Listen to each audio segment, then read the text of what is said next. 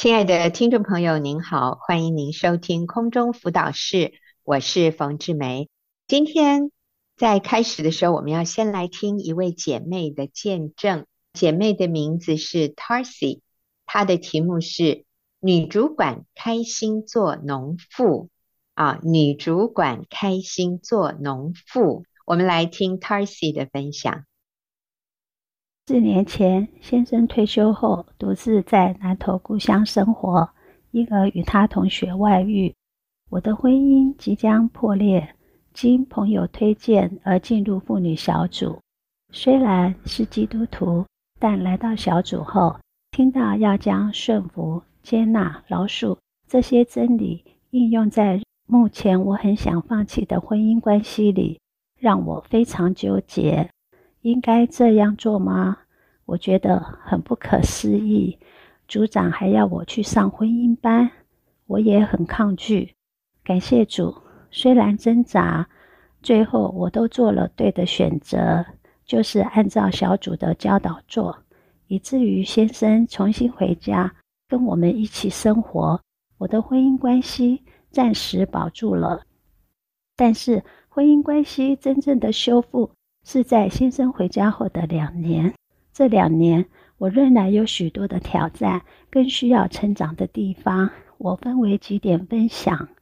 首先，我学习依靠神，不是依靠先生。先生人虽然从南头搬回家住，但与我的关系非常疏离，每天手机不离身，甚至滑至深夜，也常借故遛狗到外面讲电话。我知道他一定和外女还有联系，心里有很多不平、恼恨、苦毒、不甘心等负面情绪，常常困扰着我。我会查他手机，结果却每每让我更难过，也常与先生因为这些事有所争执。因此，我夜晚经常失眠，常常怀疑。我真的要把我的后半生交托在一个曾经背叛婚姻的男人手里吗？但神对婚姻的心意是一男一女，一夫一妻，一生一世，至死不离。因此，我跟神祷告：主啊，求你救我！我不想要过这样的生活。主啊，请你让我有一个爱先生的心，否则我真的无法继续。靠着自己的意志力撑下去。我相信你是信实公义的神，我愿意将一切交托，请求你让我有好的睡眠品质，有好的健康身体，我才能继续坚持做对的事。我渐渐地将眼光移转到上帝，经常读经、祷告、唱诗歌赞美主，也跟神立约，不再查看老公的手机。因为这样，我不再有许多负面情绪，比较开心，也有从上帝来的平安。二、学习敬重、顺服、接纳。先生从南投回台北后，找了一个快递的工作。六月，因为外在环境的不景气影响，先生从七月开始失业在家。以前，我觉得男人不工作，是很不负责任的态度，因为他是一家之主，却将家里的经济重担压在妻子身上，很不厚道。现在我学习不轻看先生，而是感恩之前先生辛劳的工作。后来他选择在家做家庭代工，每天从早到晚辛勤工作，我好欣赏他刻苦的耐力跟毅力。先生也会跟我分享他当天的收入。先生总是说，他还是想回南投务农，守护公公留下来的土地。务农，我一窍不通，也不想住到乡下去。但组长说，艾先生要做在他的需要上。先生想要守护自己的家业，我是他的妻子，自然要帮助他。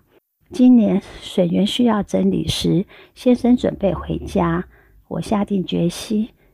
请假陪先生一起回山上务农。工作时，衣服是湿了又干，干了又湿，流的汗比喝进肚子里的水还多，来不及补充。整理完水源，看到明天还有茶园杂草丛生，心里有很多情绪。感谢主，隔天早上出门工作前，我跟神做了一个祷告。我跟神说：“请你给我像参孙一样的力气，可以帮助先生完成他想要做的事情跟该做的事情。”真的很感谢主，在这两天工作的时间，让我们有好天气。当天下午五点工作完回家，老实说，我真的很累，全身酸痛。此时先生问我说：“你可以煮晚餐吗？”我听得出他弦外之音，深呼吸，知道他想吃我做的晚餐，所以我就回他说：“没关系，你洗澡的时间，我可以煮好一顿晚餐。我炒了一个高丽菜木耳，干煎丝木鱼，做一个汤的面线。”这样当我们简单的晚餐，感谢主，让我还有一些体力坐在先生的需要上。门训讲员说，舍己是不求自己的益处。此时我真是体会到了。三，明白自己的不完美。再一次整理我们的房间时，发现先生有写日记的习惯。以前我们关系不好。我不会去碰触先生的东西，那是神让我看到先生是如此的爱护我，如此的保护这个家。在日记中，他愿意体谅初为人妻、人母、人媳的我，要承担三种角色的不容易，所以自己默默地承受许多压力。也看出他对我们的未来有一幅美丽的蓝图，就是手携手、心连心，共创美好的未来。当下我感动流泪，原来一直以来需要改变的是我。以前我常自以为意、骄傲，以自我为中心。当我在工作上有了一些小成就，我就轻看先生，不敬重、不顺服先生，以至于把他推向外遇。在小组里学会放弃以自我为中心，放弃依靠自己。当天晚餐后，我就对先生说。谢谢你愿意等候那个心智不成熟的我长大，谢谢你让我有机会为你舍己，直到六十岁我才心智比较成熟。你辛苦了。当时先生感动地停留了一会儿，感谢主，我觉得我现在是跟先生小组建立他的自信。听到门训讲员分享，不要让孩子成为爸妈关系的承担和受害者。于是我对女儿说：“对不起，妈妈当初不应该把自己的情绪加注在你们身上，那是我跟爸爸的事情。妈妈有情绪，应该跟上帝倾诉。谢谢你们陪我一起走过这个不容易的日子。”女儿听完后回答说：“妈妈，我发现你加入小组以后，会同理善解别人，也愿意用这样的心情陪姐妹一起走修复婚姻的路。”感谢主，我现在也可以跟小女儿有小组示范谦卑、愿意改变给他们看。从先生那里，我知道整理笋园攸关笋子当年的产量，所以要除藻施肥，还要砍掉老化的竹子。先生说，老旧的竹子要砍掉，否则它会吃掉其他竹子的营养，甚至占空间，那新的竹子就无法长出来。我想，我也要把自己老旧的思维除去。才能有空间装入神的话语。蜕变的过程虽然需要付出代价，但有姐妹相伴，一起走在神所喜悦的道路，一点也不孤单。现在我发现我的生活已经少不了先生，因为每天下班回到家里就可以看到先生。我为他煮晚餐，陪他一起看他喜欢看的电视节目，或是我们一起听怀旧民歌，一起谈时事。假日，先生会带我跟狗一起去竹围采买新鲜的渔货。如果有空，就全家带狗一起出游宜兰三天两夜，欢度快乐美好的时光。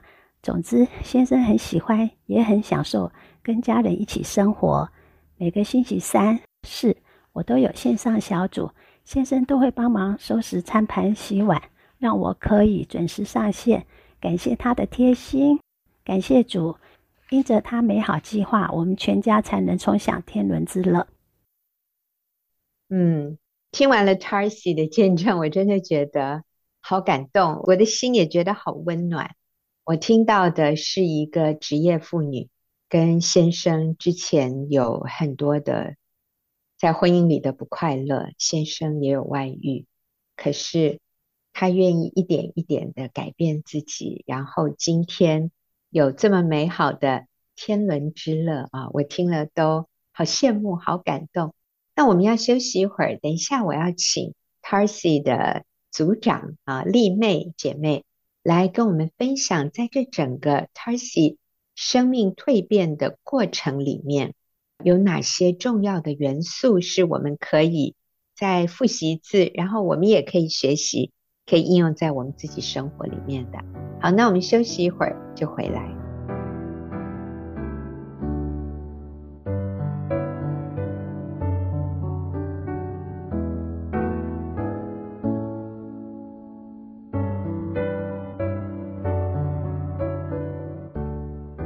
您现在所收听的是空中辅导室，那我请 Tarsi 的组长丽妹来跟我们分享她陪伴 Tarsi 生命蜕变的这个过程啊！我先跟丽妹说，谢谢丽妹愿意上节目跟我们分享。丽妹你好，冯姐好，听众朋友大家好。是我先问一下，Tarsi 在你的小组到现在有多久的时间了？四年多的哦。所以你陪伴一个人四年多，然后你看到他这四年的转变啊啊、呃，在一开始的时候，Tarsi 面对先生有外遇的那个阶段，其实他就已经来到小组了哈。他最大的挣扎有哪些？首先就是，其实来到小组，我们告诉他说，妻子要敬重顺服先生。那个时候他觉得很难接受，嗯、因为先生就是在。在外遇当中，也就是在那个罪中，他还要学习去敬重顺服他，他觉得太难了，嗯、而且他也觉得这很不合理。嗯、那第二点就是，其实他在过程当中学习要勒住口舌这一部分，因为他要学习不去反驳先生的一些似是而非的说法，嗯，比如说，你就接受两个人这样子。也不互相干扰，因为对方在南投，然后你在台北，这些说法，还有就是要不去争辩到底谁是谁非，这些事情对他来讲都是比较难做到。是，呃，丽妹，你说对他来说是挣扎，对他来说是很困难，可是重点是他愿意去做，耶，是吗？是。啊，虽然很挣扎，然后对他来讲也很困难，但是最后他还是决定，好，我就我就试试看。是，所以他先生这样看起来也没有拖很久哈，就回转了是吗？大概多久？应该就是两年，两年左右。哦，其实对当事人来说，两年那就是像永恒一样久啊。很多人，如果你的配偶现在正在外遇中，你听到两年，你可能都要昏倒，因为你才经过两个月，你就觉得已经活不下去了。这个真的是非常非常痛苦、困难的一个过程。但是我们听到说他先生两年就回家了，其实这个已经是不幸中的大幸啊！这个真的已经不算太长。好，但是。在 Tarsi 的见证里面，他说，真正的功课其实是先生回家以后，他发现他要做更多的改变哦。很多人会以为说，哦，那个外遇的人回来了，哇，从此我们的问题就解决了。可是 Tarsi 发现不是这样，诶，他发现先生回家以后，好像有。更多的事情，他需要很挣扎的来面对，是吗？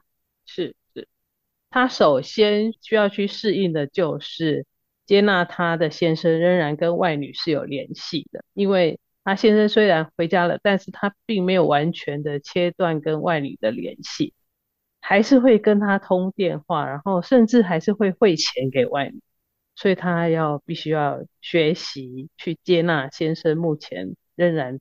在这个状况当中，那另外他需要去调整的，就是要以先生的需要为重，就是把先生放在他生命的优先，陪着先生看他喜欢看的连续剧啊，做先生喜欢做的事情啊，比如说刚刚说的，就是去务农这一些，对，这些都是他要做很大的调整的地方。嗯，是，我觉得真的是好不容易哦，所以他的题目是女主管开心做农妇啊，那很明显的，她在工作上面她是公司的女主管。而先生失业，回到老家去务农。我在想啊，在呃夫妻关系里面，当一个女人很能干，然后在工作上成就很高，这个夫妻关系里面很有可能就是女人会很自然的轻看先生，然后先生你知道吗？里面是很失落、很挫折，所以。回到老家去做农夫了。那我想，他先生在做农夫的这个过程里，他是很有成就感的。先生是觉得很开心的。那可能也是他从小就熟悉的一个环境。太太不在身边，而太太对他是轻看的。所以旁边如果出现一个仰慕他、欣赏他，又对他很温柔的女人的时候，要落入试探，好像是 不困难的，除非你有非常坚定的意志力。所以我们就看到这个夫妻关系本来就已经有一些危机在那里，就是先生感觉在婚姻里面没有被尊敬，没有被重视，然后太太心里真的也瞧不起这个男人。然后这个男人就回到一个他熟悉的地方，然后在那里有欣赏他的异性出现的时候，外遇的形成好像就变成一个很顺的 一个结果。虽然这是绝对绝对错误，并且杀伤力很大的，那事实也是如此。这个姐妹就觉得她想放弃了啊！你还要我敬重顺服？啊、我正想放弃这个男人，你们还告诉我他有我应该去去尊敬的地方，所以我想这个对女人是非常困难的。而当这个男人回家以后，要这个女人改变，就是不再轻看他。这个姐妹说，她做的第一件事情就是倚靠神，而不再倚靠丈夫。然后她第二个要学习的是敬重顺服。第三个我觉得好重要，她说她开始明白自己并不完美，哈，你知道吗？是当我们看到原来我也没有我想象的那么优秀、那么可爱的时候，我们变得比较谦卑一点。你知道这个就是圣灵的工作，这个真的是当耶稣在我们心里，我们愿意尊他为主，我们就会看到我们自己也有缺失。所以我要问丽妹，那 Tarsi 他做了哪些正确的抉择？你觉得他成功的关键是什么？我们所谓成功，就是他开始真的欣赏丈夫，他开始经验到跟先生的关系有改善，然后最后他说现在幸福美满的天伦之乐。哈，我指的是是这个部分。呃，那个关键是什么？他做了什么正确的抉择？嗯，我想他做的最正确的一件事情就是说，虽然他可能不能理解，然后他也觉得很难，但是他还是决定说，好，既然在小组里面听到这个是圣经教导的合一跟真理，那他就愿意去做。是。他在见证里面也有提到，他就不再凭感觉，你知道，因为凭感觉我们都不想做，甚至凭我们的理性，我们都觉得这个不合理，这个不合逻辑，我不想，我不要。可是你说他做的最重要的一件事，最正确的一件事，就是他不凭感觉去做，而他是按照说，如果这是圣经的真理，如果这是正确的，那。我就硬着头皮，我都去做，是这样吗？是，没错。那我想他成功的关键很重要一点，就是他在小组里面，然后有很多好的榜样。其实他常常分享，他一来刚来小组的时候，他听到姐妹们那么肯定先生，然后常常去赞美先生，他觉得很讶异。但是久而久之，他也就开始慢慢的去肯定先生，他就越来越能够欣赏他的先生，打从心里面。我想这个先生一定可以完全的感受到他的改变，就是在小组里面学习，然后愿意改变，我觉得是他成功的关键，很重要的因素。是是，真的是这样。我从他的见证里，其实我嗯，好几个非常被他感动的点哦，还有一个点就是，我觉得也是上帝的恩典，让他看到以前他先生的日记。我在想，他们结婚的时候啊，他们结婚的时候应该是很很登对的啦，就是郎才女貌。可是可能过了二十年以后，这个太太在工作上发展的越来越好，然后反而可能先生在工作上比较挫折，甚至最后失业吗？哦，或者是提早退休，好像这个男人就在。成就上面好像就没有太太那么好，那么亮眼。这样的一个时候，好像女人就会觉得自己比男人优越，然后这个男人就越来越萎缩啊、甚至就有外遇，那就让这个女人更看不起他哈。但是我看到的是，当 Tarsi 发现他先生以前的日记，就在他先生写的话里面。我觉得，因为她里面柔和谦卑，所以她看到其实丈夫是很爱她的，其实丈夫的心是有一个对未来非常美好的憧憬，所以她被先生的这个善良所感动，她就改变自己，她就发现原来是自己很骄傲、自以为意、不成熟。然后她说：“我到六十岁。”我才开始有一点成熟，然后他说：“谢谢你包容我这么多年。”哦，我觉得这个是让我非常感动的地方，就是他有一个谦卑、柔软、受教的心。我认为这就是圣经里面说被圣灵充满的意思。当我们被圣灵充满，我们就结圣灵的果子，我们就活出基督的生命。像主耶稣里面那个柔和谦卑，我们就不再看到别人眼中的刺，而是我们发现自己眼中原来有一个大梁木哈啊！所以我觉得是 Tarsi 敬畏神、温柔谦卑，然后像丽妹所说的，就是她跟小组的姐妹在一起，看到这么多美好的榜样，所以她也开始。做正确的决定，然后他就越来越惊艳到做正确的事所带来的美好的果子啊！所以丽妹，你对 Tarsi 她的这样的一个改变，你还有什么要再补充的吗？嗯，我想很关键一点，就像刚刚冯姐说的，其实最后他学习到了，他要转向神。嗯，就是他连接于神，把他的很多期望，他就是跟神说，他做不到的，他也跟神说。那其实跟神有有好的关系以后，一个人就会变得谦卑，然后就可以看到的很多面向他以前没有看到的，这一点也是很重要的因素。嗯，是，所以他后来也愿意跟先生去当农妇啊，是。然后他也透过这个与大自然接触，种笋啊，收成笋，他也悟出了很多属灵的真理耶。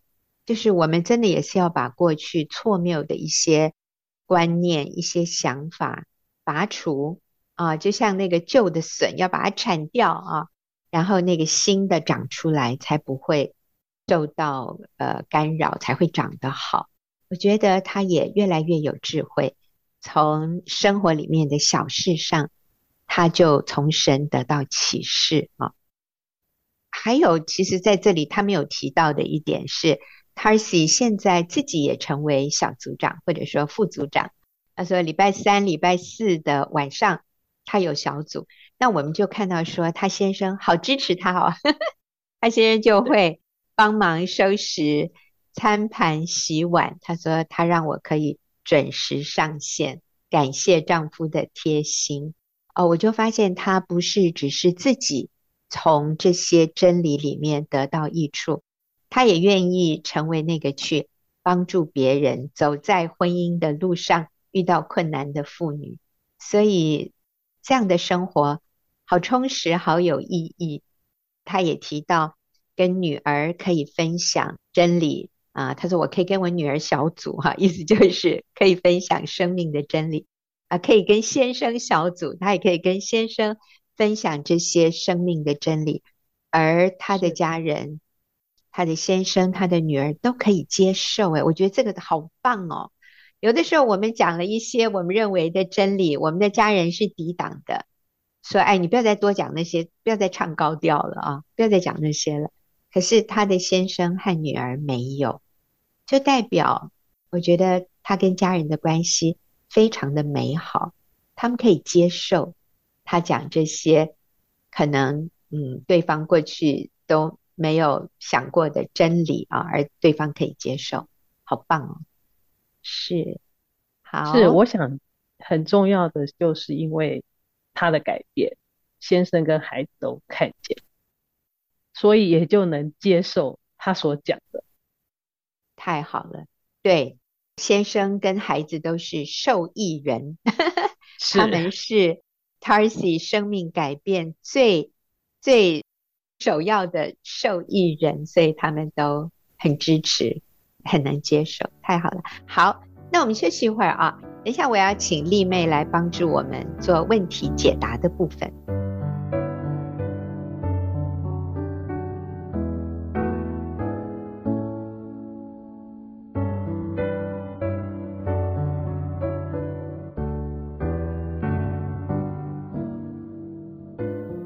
朋友，您现在所收听的是空中辅导室，现在进入我们问题解答的时间。我请丽妹跟我一起回答问题。那我们今天要回答的第一个问题啊，是一位姐妹，她说：当夫妻关系冲突的时候，如何自己能俯伏在神面前顺服丈夫？因为我生气的时候很困难，柔和自己去顺服他。那我想。呃，这位姐妹的意思就是，她都知道，她明白真理，她也愿意哦，所以她也知道应该顺服，不应该再继续坚持己见、赌气。她说：“可是如何在当下能够就把自己服下来，来顺服、敬重丈夫呢？”好，那丽妹啊，丽妹这个部分应该有很多的经验哈。嗯，好，我想这一位姐妹她她一定是很愿意去做的姐妹。我想就跟上半段的 Tracy 一样，其实她也很难做到，也很挣扎，但是她就是每次她就是凭她的意志力决定她要去做。所以我觉得我们决定去做很重要。然后第二点，其实还给姐妹建议的话，其实就是真的在一个。环境里面，就像 Percy，他在小组里面有很好的榜样，他看着看着，听着听着，其实他就慢慢的，他就可以做得到。所以我想有这两点可以提供给姐妹，可以练习看看。嗯，两点，你再讲一遍。第一点是什么？就是凭意志决定，嗯，就是要顺服，嗯，然后就是在小组里面有。鼓励你这样做的环境，还有榜样让你看。嗯，是，这个真的真的非常的重要。凭意志先做决定，你就说主啊，我做不到，求你帮助我，耶稣救我。呃，我想你会惊艳到，就是说我们先愿意，然后我们就这样去做，你就会惊艳到。圣灵赐给你能力，这个是姐妹，你要愿意凭信心先顺服神。那还有一个啊、哦，呃，其实大家每次听空中辅导室，也像是某种性质的，我们说小组分享，因为我们都是讲的很很透明或者是很敞开的一些我们内心的挣扎，还有历程。像刚才我们听到 Tarsi 她的见证，嗯，有一位姐妹啊，她前一阵子她也提出她自己心里很大的一个痛苦，一个挣扎。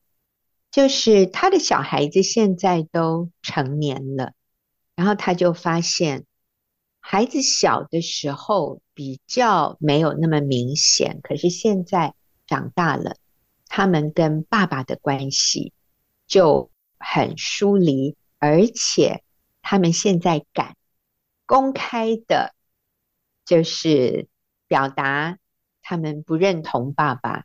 的一些想法和看法，甚至他们不喜欢跟爸爸有什么样的来往，所以就是跟爸爸保持距离。那当然，这位姐妹看到先生心里是很受伤、很挫折的。那先生也确实曾经做过一些事情得罪孩子，但是你要先生去跟孩子道歉。目前是不可能的，意思就是先生还做不到，先生还没有办法放下面子。他也在，我说姐妹也常在我们的小组里听到有一句话说，孩子透过妈妈的眼睛看爸爸，所以他就在想，那我到底做错了什么？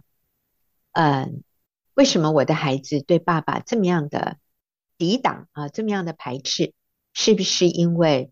我自己在过去跟先生有很多冲突的时候，我没有甘心乐意的敬重顺服先生。那这个姐妹觉得她常常是忍住，可是她里面是不甘心乐意的。所以他说：“我这样的态度是不是也影响到孩子？”那但是他就是来小组这样分享，那就有人跟他说。其实姐妹啊，那现在我接着要讲的就是我要对这位提问的姐妹说，关系冲突的时候如何自己俯伏在神的面前啊。我觉得有一个观念非常重要，当我们明白这个观念的时候，会帮助我们看到我现在的抉择是有关键性的影响力的。我要不要俯伏顺服神？我现在要不要甘心乐意的敬重顺服丈夫？这一个我现在要讲的这个观念啊，能够帮助你比较容易 甘心乐意的去敬重顺服。呃，这个姐妹在小组里，有人就跟她说：“姐妹，你知道吗？你在家里是有最大的影响力的那一个人。你如何反应？你现在啊，我们没有办法回到过去，但是今天我们遇到的情况就是。”先生跟孩子，或者孩子对爸爸是对立的。记得，我没有办法改变我先生。其实我先生只要愿意去道歉就 OK。我先生不愿意啊，OK。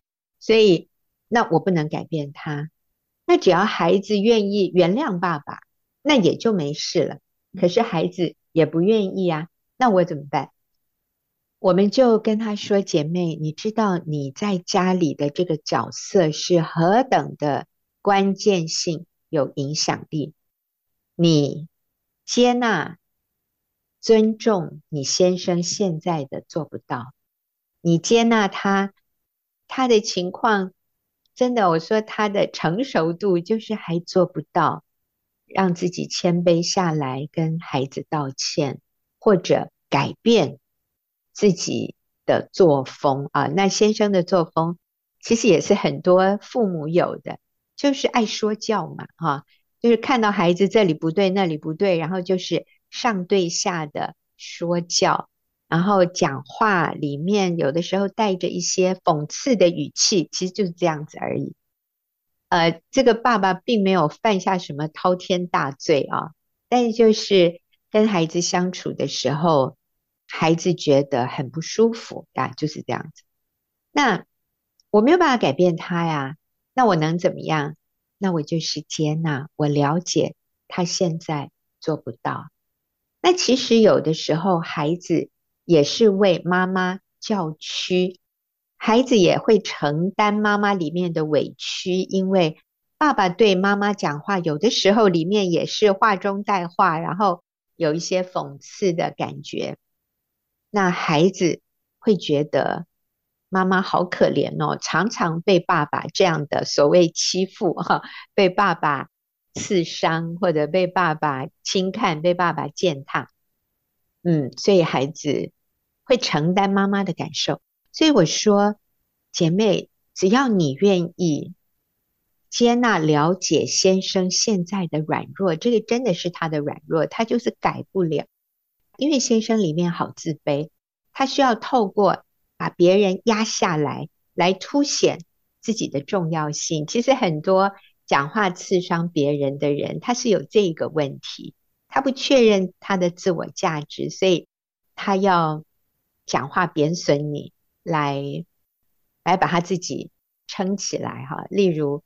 这个先生有的时候叫他太太哈，就是叫他很多外劳会取的名字。那啊、意思就是呃，这是我们家的外劳啊，来你来服侍我们一下哈。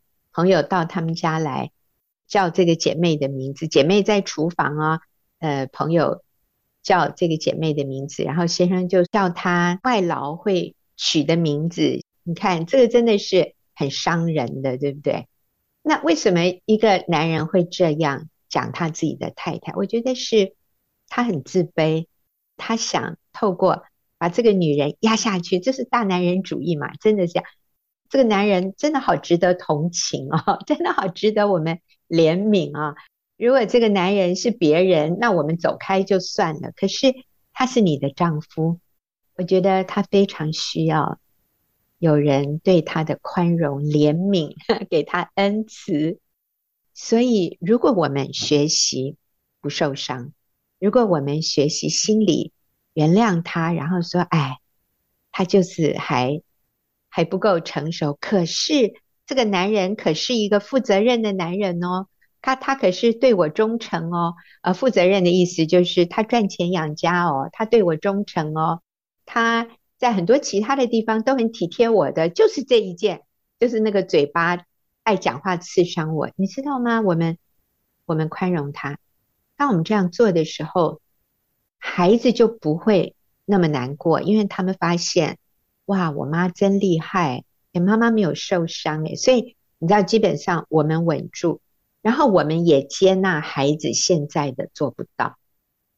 孩子没有办法原谅爸爸，孩子不愿意拉下脸来跟爸爸和好。好，那我也接纳，所以我接纳左边的，我尊重右边的。然后重要的是什么？我活出基督的生命。圣经说，你们要常常喜乐不住的祷告，凡事谢恩，因为这是神在基督耶稣里向你们所定的旨意。所以我的责任是什么？常常喜乐不住的祷告，凡事谢恩，这样就够了。其他的。我先生要不要改变？我的孩子要不要怎么样？哦，先生要不要对我好一点？我跟你说，那个都不是重点了。所以我们说，当你稳住，全家就稳定。可是当你随着先生起舞，你又随着孩子起舞，你看到先生你生气，看到孩子你无助、你无力、你你忧伤，我告诉你，你就把全家越往这一个。漩涡带下去，那个漩涡啊，就一直一直往下。可是如果你稳住，先生这样的不成熟，我接纳，我了解，我靠主，我可以常常喜乐不住的祷告，凡事谢恩。我知道现在是一个过程。那孩子也不成熟，不能原谅爸爸，跟爸爸赌气，跟爸爸对立，然后对爸爸很不礼貌。哎，他已经成年了，我也没办法教训他。那我就我也尊重接纳。他需要时间，他选择不跟爸爸来往，我也尊重他，没有关系，等候他，你知道吗？当我们里面是稳定的，别人跟我们在一起就觉得有安全感，而在不知不觉当中，我们成了身边的人的榜样。就像我们在小组看到别的姐妹的榜样，我们就学着做。先生孩子看到我们，我们这样的稳定，成为。他的榜样，他里面就柔软，他就容易改变。所以姐妹，我要跟你说，对，你跟你先生有冲突，可能你先生有一百个错，可是如果在这个时候，我愿意决定用意志决定，主啊，我愿意顺服，因为我是很重要的一个影响力，然后我去靠近能够有这样生命的姐妹哦，那你就会越来越好。但是如果你没有小组啊，姐妹或者弟兄，我说你听空中辅导是，基本上。也是一种小组的功能，就是你听到很多真实的见证，你也可以效仿。好，我们就再休息一下，我们还有最后一个问题，再回来回答。